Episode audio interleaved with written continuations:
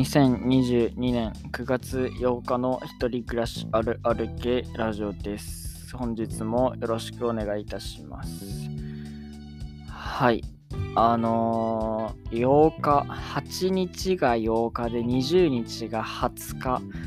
あの僕はまあ未だに納得してないんでね、誰か理由を教えていただければと思います。あのですね、クールビズという言葉が使われるようになって久しいですが、まあ、今は多分クールビズ期間なんですね。9月も始まったばっかりなんで、多分もうそろそろ終わるじゃないですか。僕のバイト先でもね、今はクールビズ期間なので、ネクタイとジャケットがいらないんですけど、それが終わるとね、ネクタイを締めないといけなくなるんですよね。はい。めちゃくちゃピンチですね、これが。僕はネクタイ締めれないんですよ。あの入学式、大学の入学式はもちろんスーツで行って、ジャケットもネクタイもね、していったから、その時はネクタイ締めれたんですけど、もうそれ以降1回も締めてなくてですね、確か5月からクールビズ、5月か6月からクールビズが始まって、それぐらいの時にバイトを始めたんで、あのー、ネクタイをね、1回しか結んだことがないんですよね、ちゃんとしたところだと。冠婚葬祭があったわけでもないので、はい、めちゃくちゃピンチです。誰か教えてください。ネクタイの結び方を。あとね、ネクタイ僕選択したんですよね、一回締めた時。普通の人はネクタイを選択しないらしいんですけど、僕は選択してしまったんで、あのね、中身の何？布？紐みたいになってるところがなんか変な感じによれてもう修復不可能になってるんですよね。はい、青山で買ったやつなんですけど、制服の青山ね。だからネクタイも買い直さないといけないんですよね。はい、本当にピンチです。誰か何とかしてください。僕のネクタイを。Amazon の欲しいものリストに追加しとくんでね。で、それをリンクに貼っとくんで、あのー、誰かプレゼントしてください。はい、Amazon の欲しいものリストが勝手に自宅に届くね。それぐらいのあの、インフルエンサーを目指してるんで、よろしくお願いします。嘘です。インフルエンサーって言葉が Z 世代の次に嫌いです。よろしくお願いします。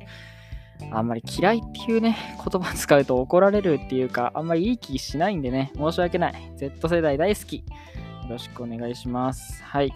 えー、今日のあるあるいきます。今日のあるあるはこちら。一人暮らしあるある。髪切った時別に気づかれなくても言いがち。一人暮らしあるある。髪切った時別に気づかれなくても言いがち。はい。まあ一人暮らしあるあるというかまあ中学校高校小学校の時もそうですけど髪切った次の日学校行くのってなんかやけにそわそわするじゃないですか。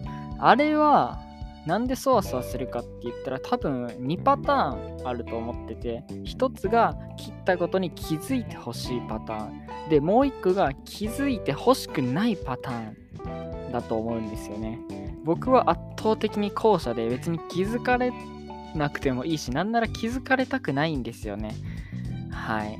お、お前髪切ったって聞かれたら、ああ、切ったって聞かれて、いい感じやんって言われたらそれはいいですけど、あーんってな、なんか微妙そうな感じだとね、へこむじゃないですか。だからそんなにね、気づかれなくても別にいいんですよね。はい。そわそわしちゃうんで、逆に気づいてほしいって思ってる人の気が知れないですね。はい。なんかちょっと今日、チクチク言葉が多めなんですけど、あの、はい。ふわふわ言葉使っていきたいと思います。チクチク言葉の反対はふわふわ言葉です。これは皆さん覚えておいてください。